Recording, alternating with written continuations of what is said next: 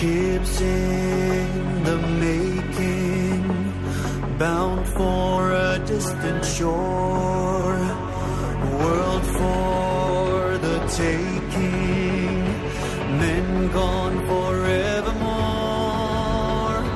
boarding and setting sail. Sexto Continente. Dirigido por el obispo de Orihuela Alicante, Monseñor José Ignacio Munilla.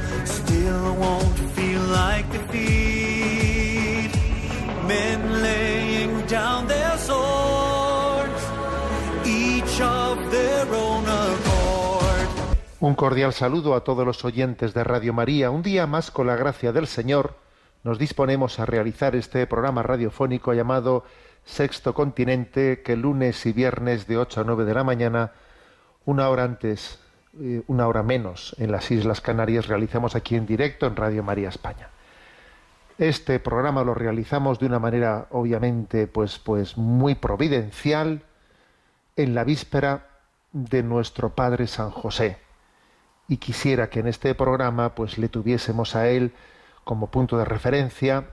Quisiera que este programa estuviese consagrado, dedicado a él, pidiéndole su cuidado sobre todos y cada uno de, lo- de nosotros, de nuestras familias, de esta, de esta casa, de este proyecto de Radio María, el que es eh, patrono de la Iglesia, que cuide, porque yo creo que si algo le pedimos a él es, es el cuidado paternal. Yo ayer envié un mensaje en redes sociales con, con un texto, ¿no? Simplemente padre. Tenemos que rescatar ¿eh? ese término padre. Y bueno, pues precisamente en ese en esa línea de destacar lo que es el don de la paternidad, ¿no? que es ir al núcleo del Evangelio, porque lo, lo más nuclear del Evangelio es que Jesús nos revela la paternidad de Dios. Bueno, pues eh, yendo a ese núcleo, quiero destacar dos iniciativas en esta víspera de San José, me parecen pues muy reseñables. Una de ellas es la que ha llevado a cabo la Asociación Católica de Propagandistas, la CDP, que con motivo de este día de San José, pues mm, al igual que ha hecho otras campañas también de publicitarias en la calle, de sacar, mostrar en, en- en la calle, mostrar ante el mundo lo que es el verdadero rostro del cristianismo, ¿no? Y así como cuando el año pasado, el año pasado en torno al, al 8 al 8M, pues sacó a la calle el rostro de María como la mejor de las mujeres, ¿no? Llevó a cabo, llevó a la calle el Ave María y se mostró en tantas marquesinas, eh, en tantas vallas publicitarias, el Ave María, diciendo la mejor mujer es el modelo de, de la mm, feminidad que es capaz de sanar todas las heridas y custodiar la dignidad de la mujer, ¿no? mostrando a María como verdadera custodia de la, de la feminidad y reivindicadora de su dignidad. Bueno, pues este año, pues esa campaña se ha centrado en el Día de San José. ¿Y cómo lo ha hecho? Bueno, pues eh, por el mismo método se han elegido 61 ciudades españolas y entonces con eh, carteles en autobuses, metros, marquesinas, etcétera, lo que se ha mostrado es el Padre Nuestro. Y en el Padre Nuestro, pues se ha querido subrayar la figura de la paternidad de San José. Porque este es el gran, el gran don, Padre. Padre. Esa es la primera iniciativa que quería subrayar. La segunda, bueno, pues hoy se estrena, se estrena una película documental mm, de producciones Goya en los cines, ¿eh? Corazón de Padre. El premier de esta película, el pase, el pase, la puesta en escena, ha sido esta semana en la Basílica de la Sagrada Familia de Barcelona, ni más ni menos. Allí se, el día 15 de marzo se hizo el premier de, este film, Corazón de Padre, en el que se muestra, se muestra el gran influjo que San José ha tenido pues, en la humanidad. ¿no? Quiero, os voy a compartir, aunque esto es una radio, no, obviamente no podemos visualizarlo, pero os, os quiero compartir eh, el, el vídeo promocional, eh, aunque escucharemos el audio de, de, dos minutos de esta película, Corazón de Padre. Eh, quiero compartiros también junto con, con este audio la que un descubrimiento que he hecho yo, porque he tenido también, digamos, el privilegio de poder eh, ver un pase, un pase de esta película que hoy se estrena.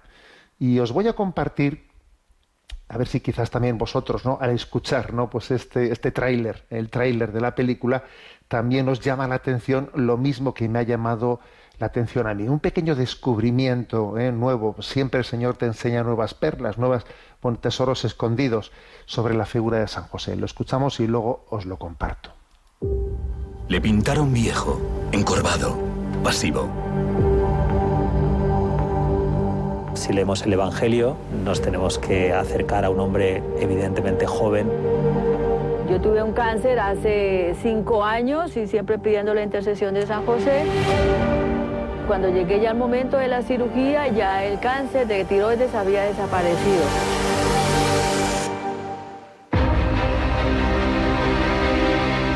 José fue el inspirador de esta basílica. Yo creo que San José es el gran artista.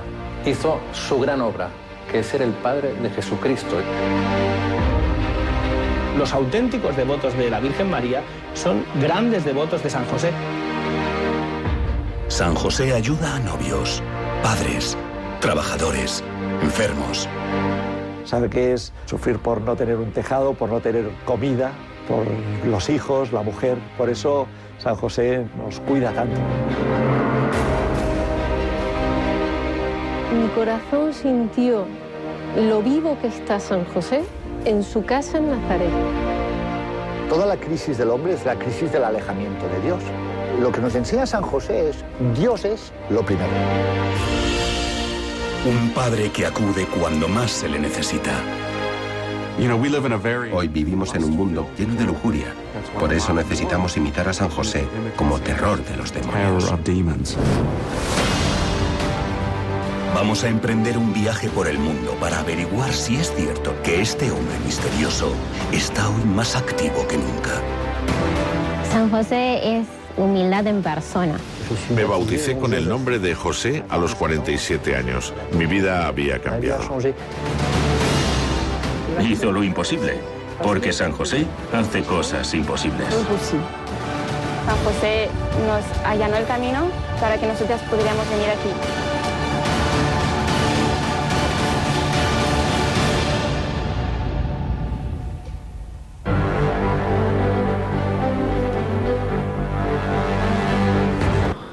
Corazón de padre. Agradecemos mucho ¿no? que existan valientes que dejándose inspirar por la valentía de San José, pues hagan producciones como estas y nos y muestren el rostro de la paternidad de Dios en José al mundo. Pues sí, vamos a apoyar, vamos a servirnos, vamos a gozar con este estreno en este en este día, ¿eh? en este día en el que se estrena Corazón de Padre.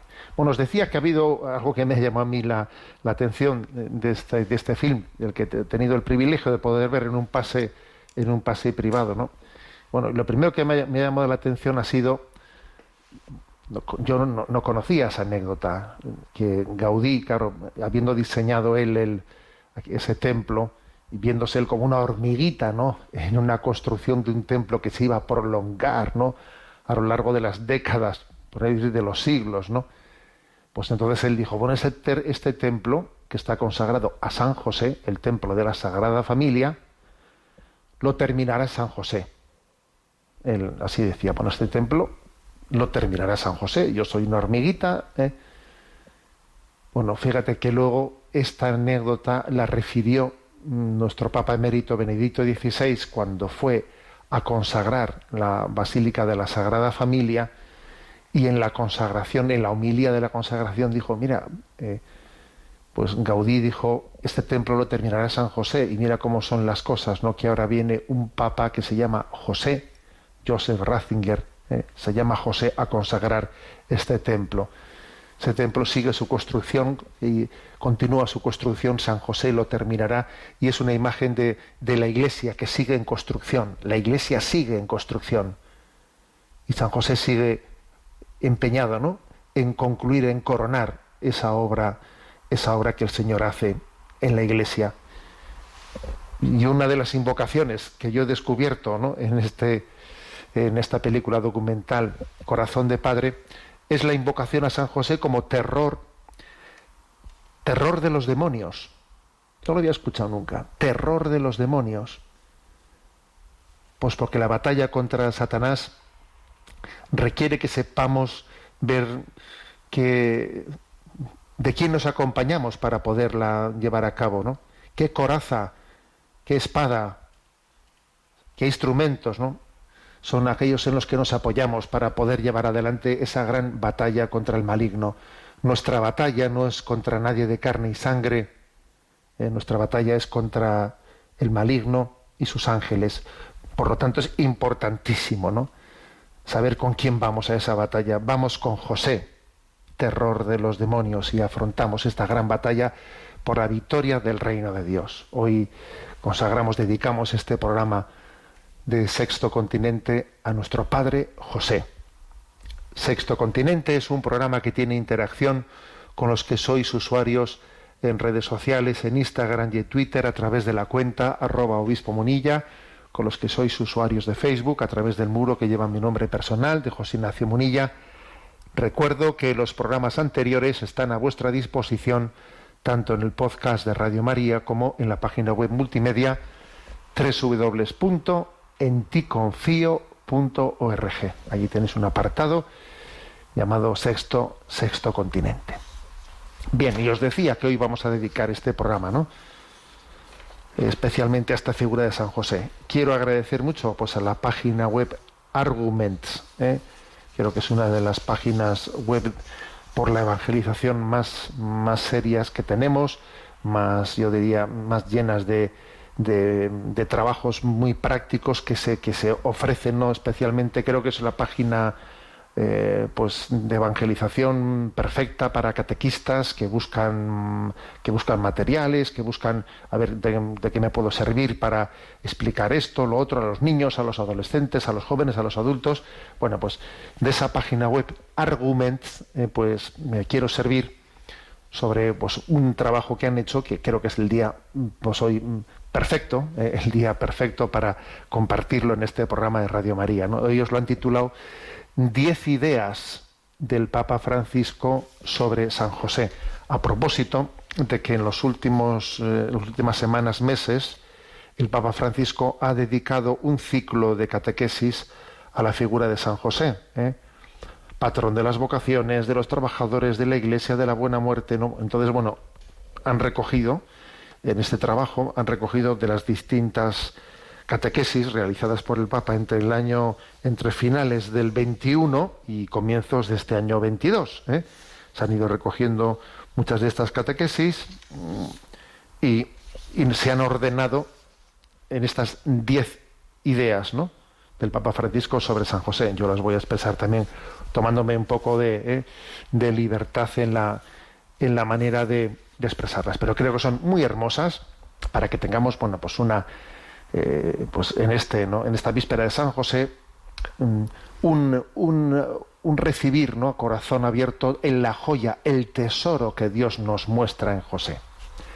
Bueno, en primer lugar, eh, San José es, nos muestra claramente, es el modelo de, de tener, de quien está llamado a tener un oído interno, un oído interno afinado. ¿Eh? Oído interno afinado.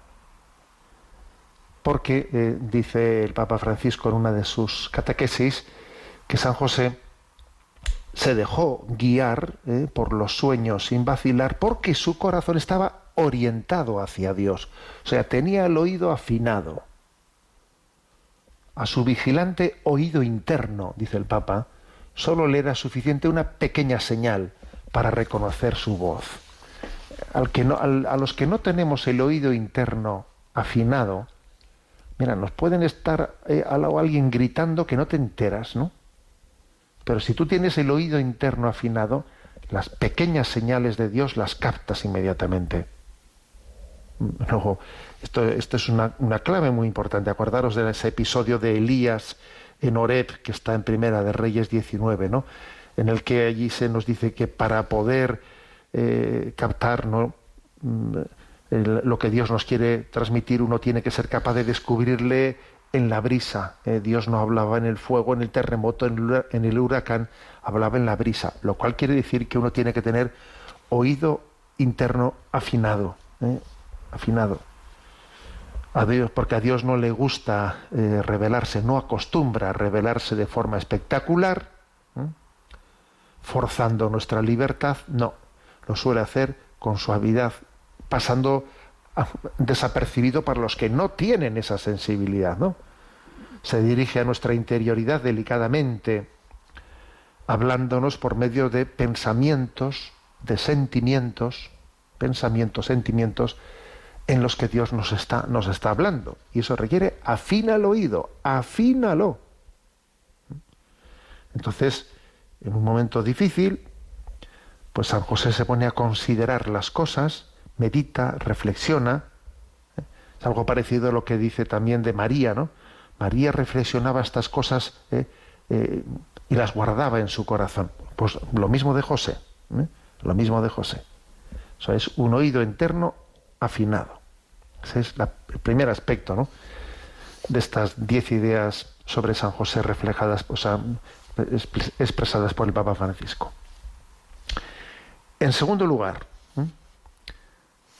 mm, yo me atrevería a decir, desde las bambalinas, ¿eh? detrás de las bambalinas, ¿no? Se dice esa expresión. San José nos enseña, eh, forma parte de su espiritualidad, de actuar desde las bambalinas. José vive su protagonismo sin querer nunca adueñarse de la escena. Él tiene muy claro que la iniciativa es de Dios, que Dios lleva adelante las cosas y él actúa desde las bambalinas, como se dice esa expresión, ¿no? De que uno va al teatro y ahí está viendo, está viendo la escena, pero claro, dice para que para que yo vea lo que estoy viendo, hay detrás de las bambalinas hay mucha gente que está haciendo esta escena posible. Es, ese es José, ¿eh? detrás de las bambalinas. Por cierto, alguien, como también he dicho antes, muy parecido a María, porque la figura de José y de María, pues, pues está absolutamente desposada, ¿no? Como María también actúa detrás de las bambalinas, pues en, en el episodio de Cana de Galilea, viendo que allí les falta el vino y poniendo en marcha las cosas para que finalmente allí eh, se produzca el milagro de la conversión del agua en vino. José vive, dice el Papa Francisco, su protagonismo sin querer adueñarse de la escena.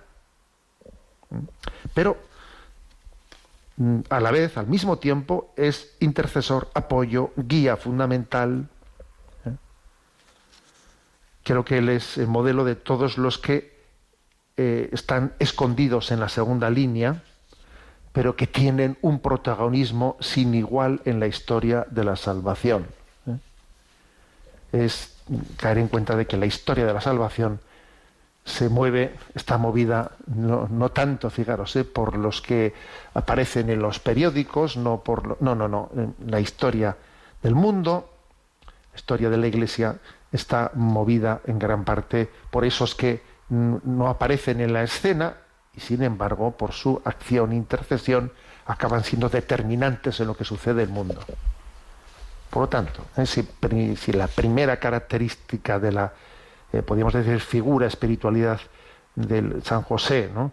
es ese oído interno afinado, la segunda es de- detrás, estar detrás de las bambalinas, actuar detrás, en, en el segundo lugar. ¿no? En tercer lugar, ¿eh? tercera característica ¿no? de esta espiritualidad figura de San José, la de ser custodio, custodio. ¿no? Él aparece custodiando a Jesús y a María y esto le lleva también a ser custodio de la Iglesia, que la Iglesia no es sino la extensión del cuerpo de Cristo, ¿no? Si custodió, ¿eh? pues a, Jesús custodia, custodia la Iglesia, ¿no? Entonces, mm, este es un, elemento, elemento clave, ¿eh?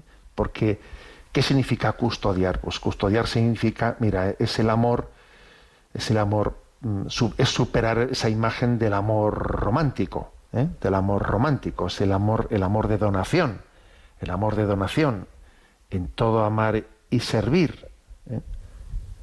es tomar la responsabilidad de la vida, elegir, dice el Papa, de elegir en plena libertad, tomar la responsabilidad de la vida. Eso es, eso es San José. ¿eh? Estamos todos llamados a, a hacer esto, ¿no? A pasar de las lógicas del, enamoramiento romántico a las del amor maduro. El amor maduro es aquel que se muestra más en las obras que en las palabras, incluso en las emociones. ¿Eh? No es un amor que se, que, que se centre ¿no? en lo emotivo, no. Es un, un amor que se, que se muestra pues, en la determinada determinación de custodiar, ¿eh? de custodiar. Bueno, por lo tanto, tercera característica de esta espiritualidad, custodio. Cuarta,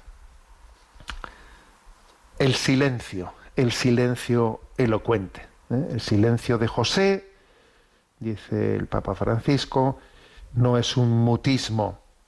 El silencio es un silencio lleno de escucha, un silencio laborioso, un silencio que pone de, manifiesto esa gran interioridad a la que antes nos hemos referido, ¿no? Y hay que decir que en nuestros días el silencio asusta, nos, nos suele asustar un poco, porque nos pide entrar dentro de nosotros mismos y descubrir la verdad de nuestra vida, ¿no? Entonces creo que en este tiempo en el que se huye del silencio y y se tapa el silencio, es tapa, ¿no? Tapa el silencio, que me pone nervioso el silencio, ¿no? En este, en este mm, momento tan, tan eh, eh, pues, eh, de, escape, ¿no? En este momento en el que estamos escapando de nuestra, de nuestra realidad, San José nos, nos, nos, muestra cómo el silencio es el que nos pone ante la verdad de la vida. Silencio es el contexto en el que dejamos que Dios hable, que la verdad brille, no tapar la verdad, mostrarla desde el silencio sin que recurramos al ruido para taparla, para tapar la realidad o para tapar la, eh, la presencia de Dios. El silencio, ¿eh? el silencio elocuente.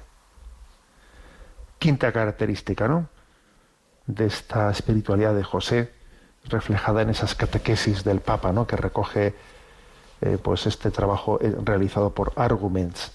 Bueno, la valentía, la valentía, que es un tema muy clave. La, vida siempre nos depara adversidades y nos podemos sentir amenazados, con miedo. Y cuando acontece tal cosa, puede, puede ocurrir dos cosas, ¿no? Que el miedo saque lo peor de nosotros mismos, como hizo con Herodes, estaba asustado y sacó lo peor del mismo, el miedo, ¿no? O al revés, ¿eh? que el miedo sea capaz de sacar lo, mejor, lo mejor de nosotros mismos, ¿no?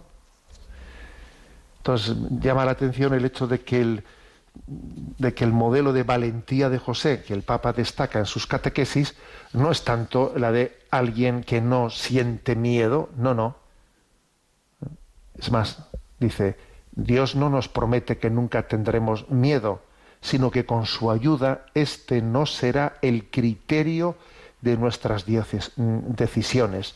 Dios no me ha prometido que no tendré miedo en la vida, sino lo que, lo que Él me enseña es a no tomar cuenta de nuestro miedo, ¿eh? a no tomar cuenta de Él, a que en el discernimiento de los motivos por los que uno se conduce en esta vida no sea el miedo el determinante, sino que discernamos buscando la, voluntad, la voluntad de Dios. ¿no? creo que es, San José nos ayuda para que no identifiquemos nunca prudencia con miedo, que ese suele ser uno de nuestros peligros, ¿no? Casi convertir la palabra eh, prudencia en sinónimo de miedo. Pues no es verdad, no es cierto. Tenemos que huir, huir con contundencia de ello, ¿no? Eh, no tomar cuenta del miedo, que no nos, que no nos condicione nuestras decisiones. Sexto punto. Eh, San José ilumina la espiritualidad del trabajo, del trabajo. Trabajar no solo sirve para conseguir el sustento adecuado, que será necesario, por supuesto, ¿eh? Sino que es, dice el Papa, el lugar en el que nos experimentamos a nosotros mismos. Uno se experimenta a sí mismo, entiende lo que, lo que es sentirse útil, aprende dice la gran lección de la concreción, ¿eh? para entender que la vida espiritual no se convierta en espiritualismo, no, el trabajo nos lleva ¿no? pues a, encarnar los dones y los talentos que Dios nos, nos ha dado. ¿no?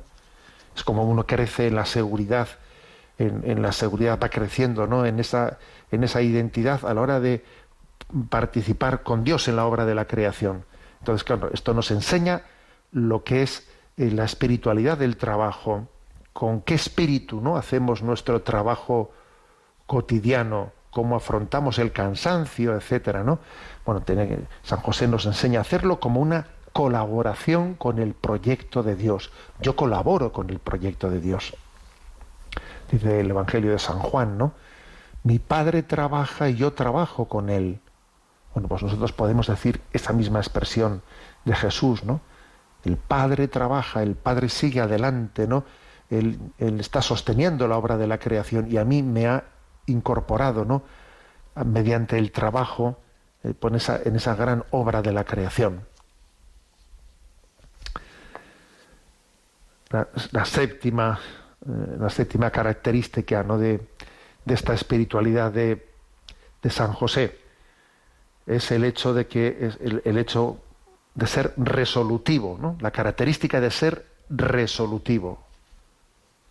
José es un hombre concreto, es decir, es el que afronta los problemas de manera práctica y frente a las dificultades y a los obstáculos, no asume nunca la posición del victimismo, que me parece que esto, esto tiene también una gran actualidad en, nuestro, en nuestro tiempo, porque es verdad que nuestra cultura se caracteriza por esa tendencia victimista, ¿eh? por esa tendencia victimista eh, eh, en la que uno pues vive siempre en la autolamentación, ¿no?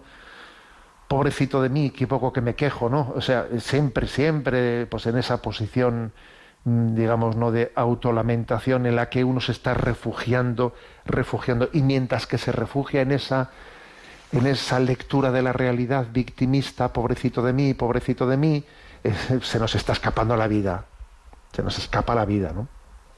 Entonces San José es el hombre resolutivo, ¿eh? resolutivo, que no pierde ni un segundo en, esa, eh, en ese bucle melancólico, que a veces nos armamos un lío con ese bucle melancólico en el que estamos allí, no yo, mí, me, conmigo, y dale que te pego y a darle vueltas a la cabecita y pobrecito de mí. A ver, eh, que San José es un hombre resolutivo y nos enseña ¿no? a vencer, que yo creo que es una de las consecuencias más evidentes de esta cultura narcisista en la que vivimos, pues esa tendencia, esa tendencia al victimismo, ¿eh? esa tendencia al victimismo. Y entonces, pues la forma resolutiva de San José de ser, pues es, bueno, pues la, medicina adecuada a ese narcisismo que se muestra pues en el victimismo. ¿eh? La octava característica ¿eh? de esta espiritualidad de, San José, la ternura. La ternura.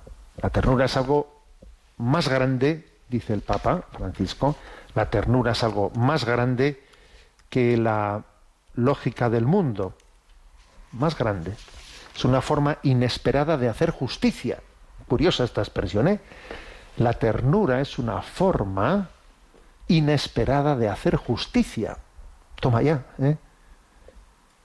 Qué bonito es pensar que el primero que recibió y transmitió ternura a Jesús y de Jesús fue José, ¿eh? junto con María. ¿eh? José fue el primero que, que, que, que, sonrió ante ese niño y que se sintió impactado por la sonrisa de ese niño, ¿no? Recibir y transmitir ternura, ¿no?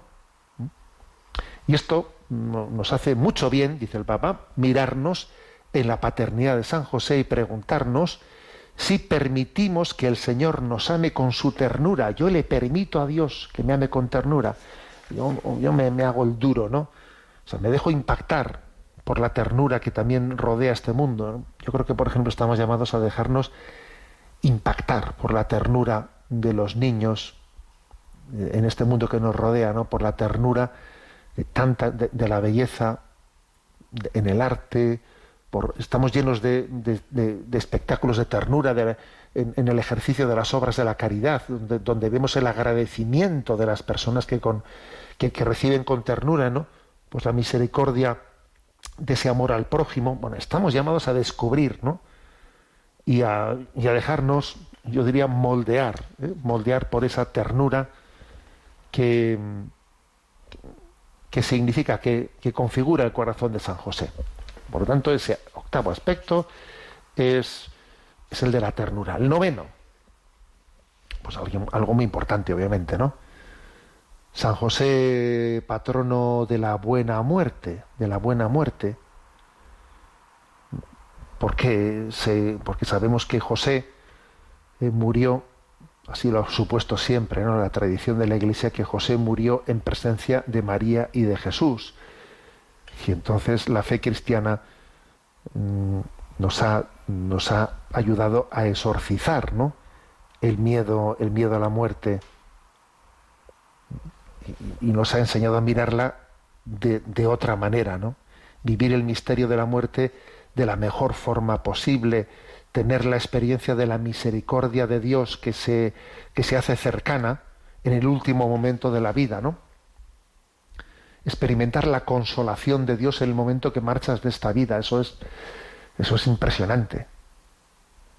Marcharse de, marchar de esta vida, pues con paz. Yo voy a decir que, que, que, he acompañado, ¿no? que he asistido a muchas personas en el momento de su, de su muerte, y una de las cosas que siempre les he preguntado en ese último momento, les he dicho, ¿estás en paz? ¿Tienes paz? ¿Tienes paz? ¿Eh? alguien que está a punto de marchar y la verdad es que siempre he escuchado esa expresión, ¿no? Después de que tú has confesado a una persona, de que le has dado la unción, que está en ese momento de la agonía, le preguntas, has invocado a San José, ¿no? Y le preguntas, ¿tienes paz? Y es impresionante, siempre he escuchado, sí, sí, tengo paz. Eso es, eso es, eso es sencillamente que San José está haciendo su trabajo, ¿sabéis? Eso es que San José está haciendo su trabajo que, que nos da la, la, gracia de poder vivir ese paso, esa Pascua, con esa paz interior, ¿eh? que solamente el don del Espíritu Santo puede dar, ¿no? Bueno, y esto hoy en día tiene, con, con todo, con toda la que tenemos encima, ¿eh? con la eutanasia declarada y otras veces encubierta, porque aquí tenemos una eutanasia de las declarada y otra de la encubierta. Tenemos de las dos, ¿sabes? ¿Eh? Pero que en el fondo es un tapa-tapa eh, no, y, vamos a intentar que, que, nadie tenga que afrontar este paso, ¿eh? ese paso de la muerte. Y entonces es como intentar hacer como la avestruz, ¿eh? que la avestruz, pues eso, eh, voy a intentar no ver esto, a meter la cabeza debajo, debajo del suelo, ¿no? Esto es lo que estamos haciendo con la muerte. Porque nos falta nos falta la paz de San José, nos falta descubrir a San José como patrono de la buena muerte, ver cómo dignifica, ¿no? Cómo, nos hace llevar a, la cumbre de nuestra vida al vivir ese momento último como el momento de la donación. Me he ido dando poquito a poquito, sorbito a sorbito durante toda la vida. He ido entregando la vida por sorbos, ¿no? Bueno, pues ahora todo de una vez. Señor, a tus manos encomiendo mi espíritu. Eso es impresionante. Entender esto. Yo la vida la he ido dando poco a poco y ahora la doy toda de golpe. A tus manos encomiendo mi espíritu. Todo está cumplido. Y entonces San José me enseña a pasar ese momento, ¿no? A, a vivir, a vivir ese momento que puede ser de, de, de, de angustia, de, dramático a vivirlo como un me pongo en manos de, me abandono, ¿no? Eso es maravilloso. O sea, la figura de San José es absolutamente clave, ¿no? Para vivir este momento de la muerte diciendo, estoy con Jesús y con María. ¿Eh? Y entonces mira, que las últimas palabras de nuestra vida puedan ser, ¿no? Jesús, José y María. Jesús, José y María. Jesús, José y María. Y que así se cierren nuestros labios, ¿no? Para que cuando se vuelvan a abrir, ¿no? Pues en la vida eterna volvamos a pronunciar esos santos nombres. Bueno, fijaros si es importante, ¿no? Y por último, ¿eh? La última de las mm, de estos de estas digamos mm, diez ideas ¿no? que eh, Arguments ha extraído de las catequesis dadas por el Papa en estos últimos meses en torno a San José, que podríamos llamar eh, pues, mm, claves de la espiritualidad de San José. La última, pues la de patrono, la de patrono. Bueno, y vemos que, que en San José, pues tantísimas personas han encontrado su patrocinio, ¿eh? y no únicamente los que nos llamamos, nos llamamos José, sino, bueno, estoy pensando, pues en definitiva, en la propia iglesia, ¿eh? en la propia iglesia, porque ser, ser patrono, patrono de la iglesia es clave. Yo creo que eh, en el año de San José que el Papa nos regaló, ¿no? y que ya concluimos, sobre todo hubo un subrayado. El subrayado fue el de descubrir la paternidad de José como una sombra de la paternidad del Padre, una sombra de la paternidad del Padre. Por eso yo en el mensaje que ayer envié a redes os decía que elegí esa palabra, simplemente Padre. Tenemos que reivindicar esa expresión, simplemente Padre, Padre. ¿eh? eso es ser patrono, es ser Padre. Tenemos Padre, no somos huérfanos. ¿eh? Si algo nos caracteriza es la paternidad de Dios, que se ve reflejada eh, pues de muchas maneras, pero, la de, pero el reflejo en San José, nuestro patrono, pues es uno de los más claves. Creo que ya compartí en esta eh, con vosotros, no en este programa, pero bueno, no estoy seguro eh, y, vuelvo en todo caso a, a, comentarlo. Algo que una religiosa, una religiosa que está de misionera en Perú me compartió. Ella trabaja en las prisiones y bueno, en la pastoral carcelaria y me contaba la anécdota de que cuando llegó el día de la madre, pues mm, se le ocurrió pues el sacar como una especie de postales para ofrecerles a los presos para ver quién quería eh, con una postal del día de la madre escribirle a su madre y eso fue en una prisión de Lima, una prisión de, que cuenta ella que es terrible, ¿no? Que hay un hacinamiento de los presos increíble. Y bueno, pues resulta que los presos le quitaban de las manos, ¿no? La postal, la postal para felicitar el, día de la madre. Y entonces, bueno, que llegó el día del padre, llegó el día del padre de San José, y entonces ella dijo, pues ahora no me voy a, no me voy a pillar los dedos como la vez pasada, voy a sacar un montón de postales para hacer lo mismo para felicitar el día del padre, ¿no? Y entonces me decía que su sorpresa había sido que cuando llegó el Día del Padre, pues eh, nadie le pedía la postal para enviar y felicitar al Padre. Y me decía, y yo allí vi claramente dónde está la herida de este mundo, en la carencia paterna, ¿eh? en la carencia paterna. He aquí la explicación ¿no? de por qué pues, pues, pues, el mundo sufre tanto y por qué toda esta gente está aquí en la cárcel y por qué pues porque ha habido una carencia ha habido ha habido una crisis ha habido un crack en la figura paterna en nuestra cultura de la cual se ha generado una gran herida ¿Eh? por eso no el último de los puntos el de la, el de que San José es patrono patrón y patrono es padre es la paternidad ¿eh? Pero es que es curioso que, que este mundo que ha ido generando una idea, una idea libertaria, ha contrapuesto libertad y paternidad, los ha compuesto. parece que la paternidad es el enemigo de tú. ¿eh? De tu, que tengas un padre y que seas libre, eso no hay quien lo conjugue, ¿no?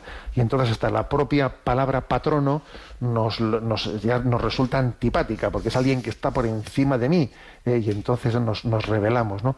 Tenemos que descubrir, ¿no? el don de la paternidad que el mundo necesita, porque el sufrimiento de este mundo nace de ahí, ¿eh? de esa falta de, de, referencia clave que es la sombra de la paternidad del Padre. Bueno, pues agradecemos eh, eh, arguments encontráis eh, mejor me- los textos eh, que del Santo Padre el Papa Francisco, desde los que se extrae estas diez ideas sobre San José, extraídas de las catequesis del Papa Francisco, que voy a, eh, voy a resumir. eh, Yo las he explicado un poco a mi manera, que son la diez, diez características de su espiritualidad. ¿no? Primera, oí- oído interno afinado. Segunda, ¿eh? actuar detrás de las bambalinas. Tercera, ser custodio. Cuarta, silencio elocuente. Quinta, valentía. Sexta, espiritualidad del trabajo. Séptima, re- ser resolutivo. ¿eh? Octava, ternura. Novena, patrono de la buena muerte. Y décima, eh, San José nuestro patrono, eh, nuestro, nuestro Padre. Bueno, pues vamos a, a escuchar este, este himno que llevamos ya una temporada sin ponerlo en este programa, pero yo creo que es de los himnos que se han hecho a San José, que se hicieron a lo largo del año josefino, pues la verdad es que yo creo que fueron, este fue el que más triunfó, ¿eh? que está hecho por, canta de- está interpretado, bueno, compuesto e interpretado por Canto Católico de Chile, este himno a San José maravilloso, os, os invito a compartirlo, invocando y elevando nuestro corazón hacia nuestro Padre, San José.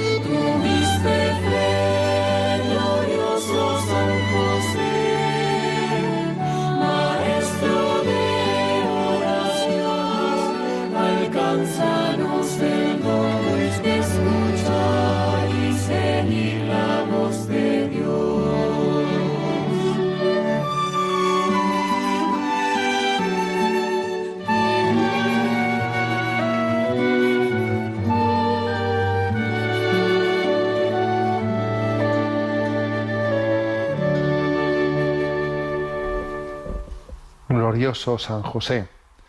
A Él nos encomendamos y pedimos eh, en, su, día, en su solemnidad, que mañana celebraremos, pedimos por, por toda la Iglesia. A Él le pedimos especialmente por las vocaciones, por las vocaciones. Sabemos que celebramos el Día del Seminario en la mayor parte de las diócesis de España, entonces pues este es un tema clave. Eh, vamos a encomendarle, os ruego que todos nos tomemos en serio ¿no? esta, esta encomienda a San José de las vocaciones. Vale, pues vamos adelante. Eh, Sabéis que tenemos un correo electrónico habilitado, sextocontinente arroba radiomaria.es, repito, sextocontinente arroba radiomaria.es, y vamos a pedir que se nos vaya presentando pues las, las preguntas que hemos seleccionado. Muy buenos días, adelante. Muy buenos días, monseñor. Adelante. Inés nos plantea, "Mm, buenos días, agradezco a Dios la posibilidad que nos da de poder encontrar luz por medio de su programa y sus palabras. Mi nombre es Inés María y quisiera saber cómo entender adecuadamente la expresión en todo, amar y servir. En lo personal me cuesta mucho la donación desinteresada y aun cuando le pido al Señor su gracia, siento que mucho de lo que hago lo hago a la fuerza y para quedar bien ante los demás o por temor a Dios, más que por amor. En mi interior pocas veces siento el amor que se dona sin esperar nada a cambio, y esto me hace sentir una mala cristiana. ¿Acepta el Señor mi donación forzosa, aun sin amor, como un deseo de querer hacer su voluntad? ¿Esto de hacerme violencia en mi pereza le gustará a Dios? Quisiera poder amar y servir sinceramente de corazón y que no fuera como una especie de estoicismo de mi parte. Que Dios lo bendiga, Monseñor. Rezo por usted. Bueno, pues la verdad es que impresiona escucharle a Inés María, ¿eh? pues describir lo que pasa dentro de ella con esta claridad, ¿eh? con esta claridad. ¿Aceptará el Señor ese deseo que yo tengo de darme que me parece que me sale forzado? ¿eh? Que pues porque me tengo que hacer violencia porque lo que me, me sale no es amar no lo que me sale es pues es la pereza o, o parece que lo que verdaderamente me preocupa más que el amor pues es el quedar bien delante de los demás o el temor a Dios.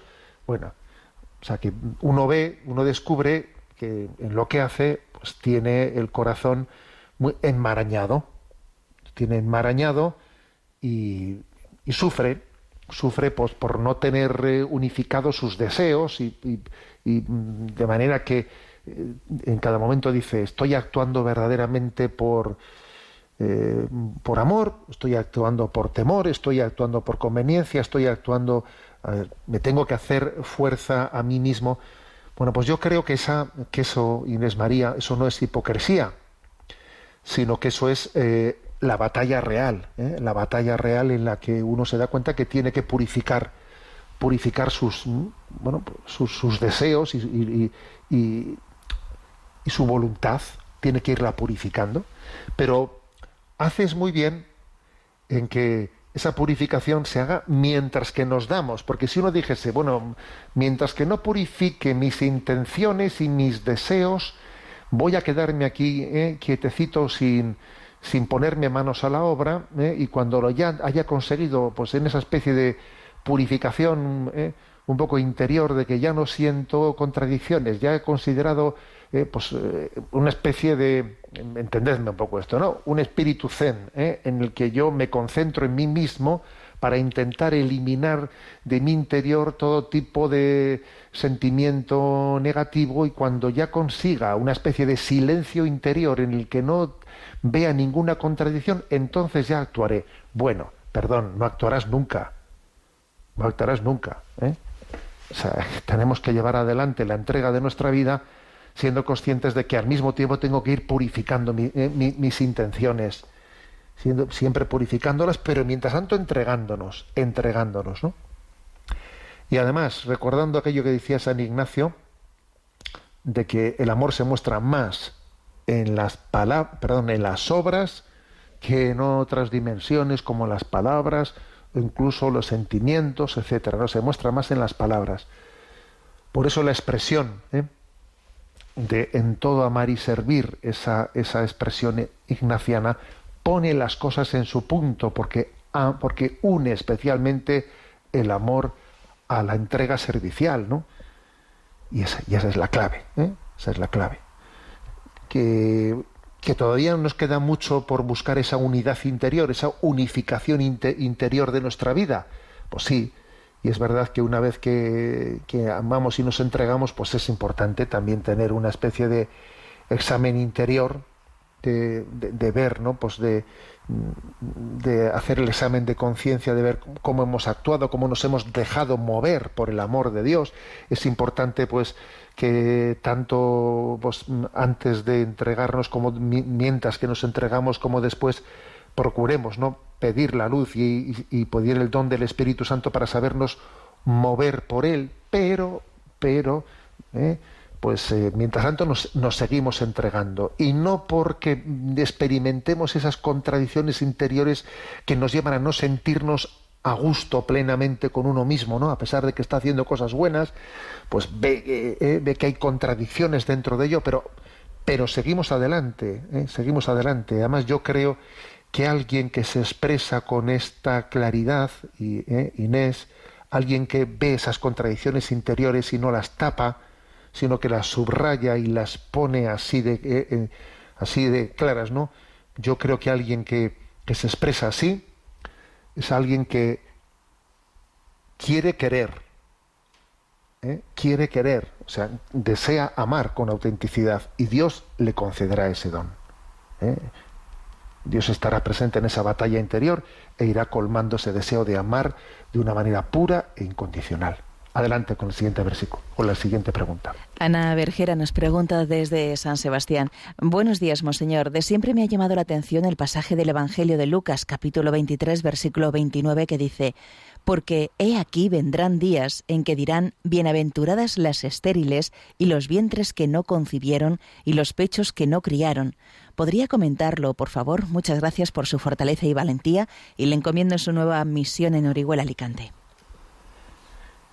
Bueno, ese pasaje, eh, que es Lucas 23, 29, está en ese episodio en el que Jesús, camino del Calvario, se encuentra con ese grupo de mujeres, ¿no?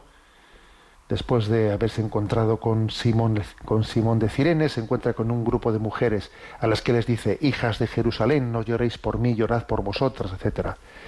Bueno, entonces, mm, mm, esa, esa, esa expresión, porque vendrán días en los que se dirán, Bienaventuradas las estériles y los vientres que no han dado luz y los pechos que no han criado.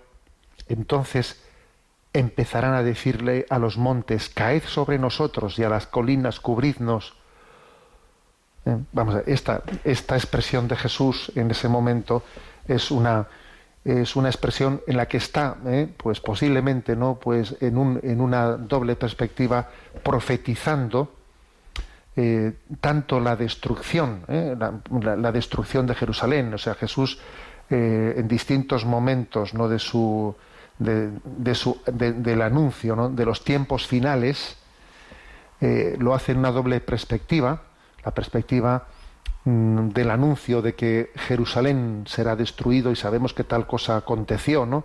Cuando llegó el emperador Tito y destruyó y no dejó piedra sobre piedra en Jerusalén, etcétera, hace hay como una referencia, ¿no?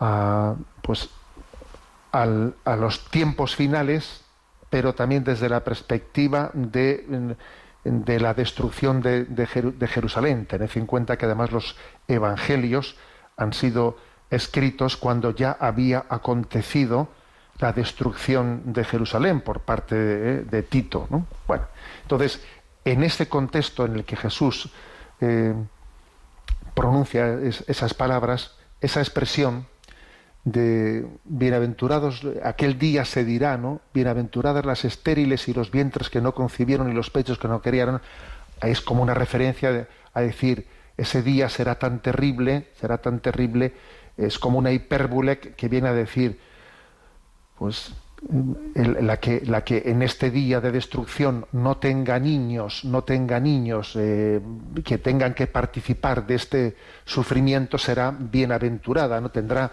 porque será, será terrible el que ese día de la destrucción de Jerusalén tenga que, tenga que ser vivido también por los niños, por los inocentes. Por eso dice, aquel día se dirá, bienaventuradas las estériles y los vientres que no concibieron y los pechos que no criaron. Es, esa sencillamente es una expresión que remarca qué terrible será ese sufrimiento en el que alguien dirá, menos mal que, que no tengo niños o que aquí no hay niños para sufrir este momento de desgracia. ¿eh? Es el significado, ¿eh? básicamente, de esa expresión. Adelante con la siguiente pregunta.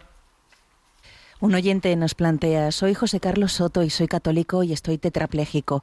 Ya le he escrito a Monseñor eh, otra vez.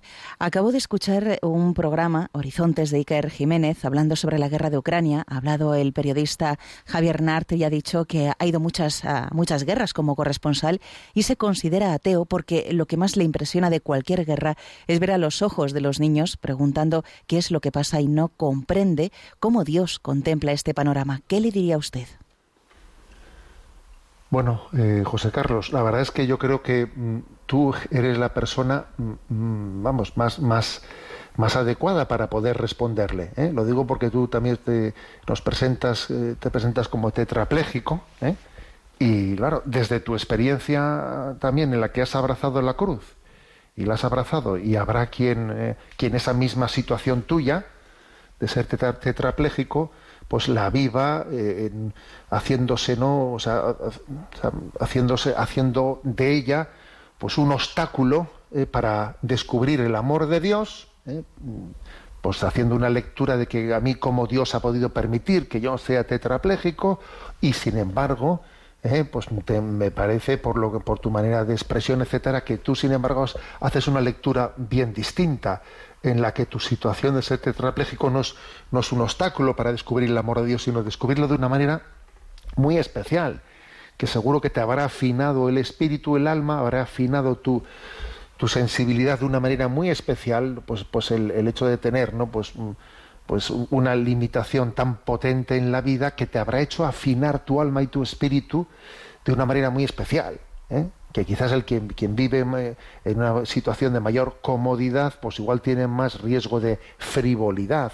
Igual tú será muy difícil que seas un frívolo, ¿no? Bueno, quiero decir que el descubrir cómo Dios está presente, ¿eh? está, está presente en el sufrimiento del mundo, cada uno, cada uno de nosotros no tiene que ir, viendo cómo Dios, como Dios desde la cruz habla, Dios desde la cruz habla, pero desde luego lo que yo le respondería no pues a ese periodista Javier Nart ¿no? que dijo eso es que Dios está presente Dios está presente en el sufrimiento de los niños Dios está presente en los que sufren en Ucrania Dios sufre en la tierra yo Dios llora en la tierra es uno es un libro un conocido libro de quien fue el fundador eh, de ayuda a la iglesia necesitada y yo recuerdo que lo leí siendo seminarista. Yo era seminarista en Toledo y uno de los primeros libros que leí fue Dios llora en la tierra.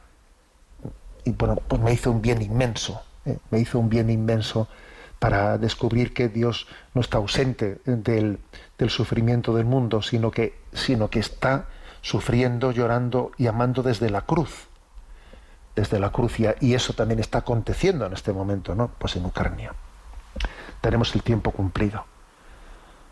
La bendición de Dios Todopoderoso, Padre, Hijo y Espíritu Santo descienda sobre vosotros. Alabado sea Jesucristo.